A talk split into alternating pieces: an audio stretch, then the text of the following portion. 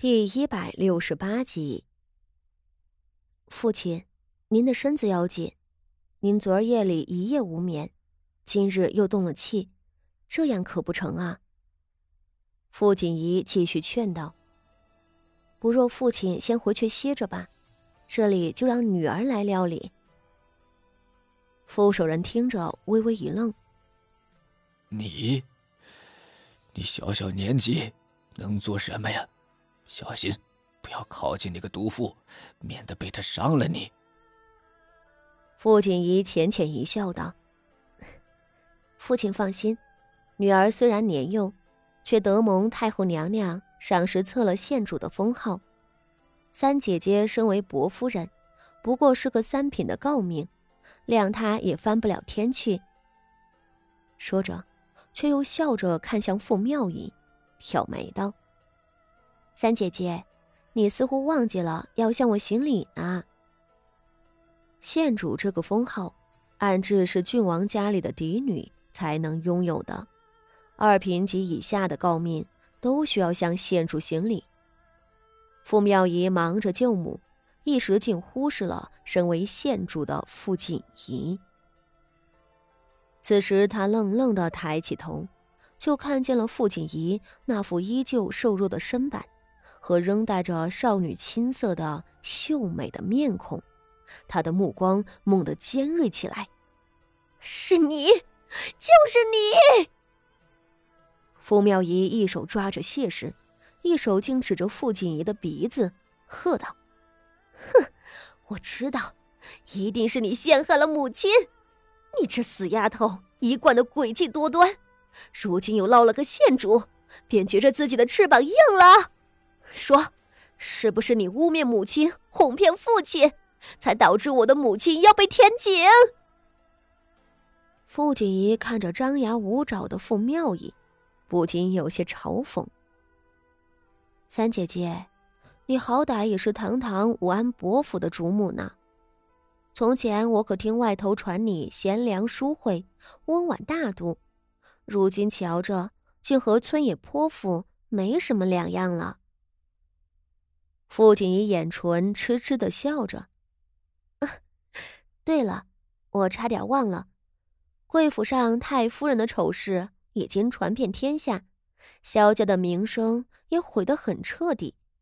三姐姐摊上这样的婆母，自然是有样学样，怕也不会有什么美好的德性贞操了。傅锦仪说罢，面露鄙夷的看着他道。只是三姐姐再怎么样无德，也不能丢了孝道啊！我劝三姐姐赶紧放开母亲，不要再忤逆父亲了。你瞧，父亲都快被你气病了。傅妙仪的目光如毒蛇一般盯着傅锦仪，险些要喷出火来。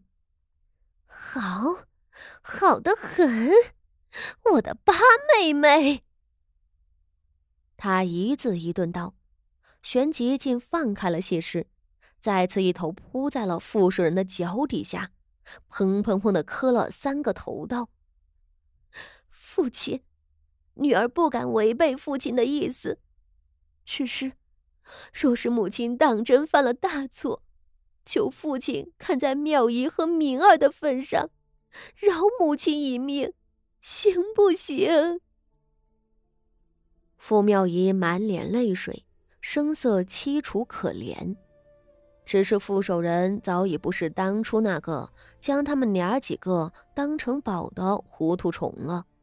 他恨极了谢氏，连着对傅妙仪这个不中用的薄夫人也厌恶上了。他冷冷一哼，却是朝傅锦仪道：“真是家门不幸啊，锦仪。”这地方就交给你了，为父实在是不愿意再见到谢氏的面孔。说着拂袖而去，跪着的傅妙仪一瞧，他竟是要让傅锦仪来处死母亲，一时大惊失色。傅妙仪知道自己的父亲傅守仁是个心软的，但这八妹妹傅锦仪那可是一只恶狼啊！自己和母亲几人落到傅锦仪的手里，那可就再无回天之力了。傅妙仪一咬牙，竟扑上去抱着傅守仁的腿不松开，大哭着求道：“ 父亲，母亲虽然有错，可她也是我们姐弟三人的生母啊！我和佳怡也就罢了，明儿才十岁，你难道忍心看着他没了亲娘？”身后，傅德民这会儿。也跟着跪过来了。他年纪小，不懂事，却知道自己的亲娘即将被处死。他一把鼻涕一把泪的嚎道：“嗯，娘，我要娘，我不能没有娘。”嗯。副手人的步子忍不住一顿。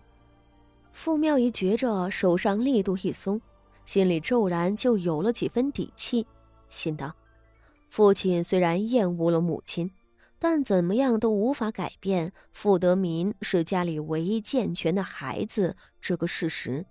父亲什么都不顾，却不能不顾傅德明。